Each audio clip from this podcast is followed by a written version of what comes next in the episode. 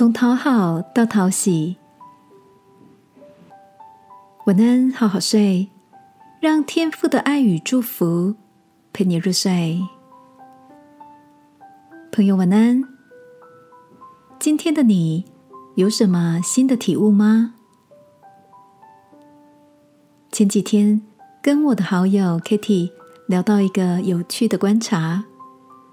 Kitty 说，她发现，在职场或人际关系上，那些花心思、刻意讨好别人的人，很多时候常会事倍功半，得不到预期中的尊重与收获。相较之下，那些自我风格和信念清晰的人，在群体中。会显得更加自在而讨喜。听着好友的有感而发，我忍不住好奇的问：“这也是你的亲身体验吗？”Kitty 点点头，笑着说：“对我来说，想要刻意讨好自己在乎的人，并且尽量不要让身旁的人失望，好像是一种自然而然的行为模式。”但时间久了，就会觉得很累，因为不管你怎么做，都无法讨好所有的人。于是他发现，与其讨好别人，不如先做一个自己喜欢的人，也就是把焦点转移到天赋的眼光上。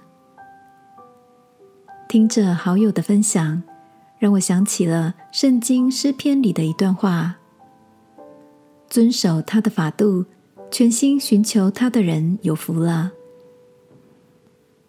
亲爱的，你也曾经努力想讨别人的喜欢，时间久了却产生一种空虚疲乏的感觉吗？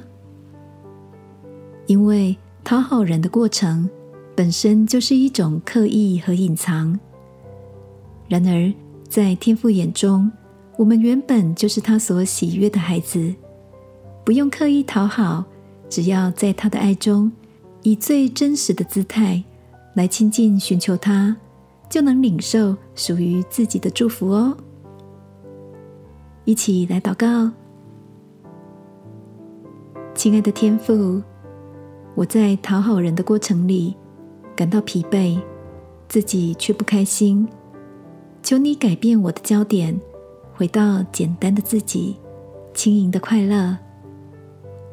祷告，奉耶稣基督的名，阿门。晚安，好好睡。祝福你成为喜欢的自己。耶稣爱你，我也爱你。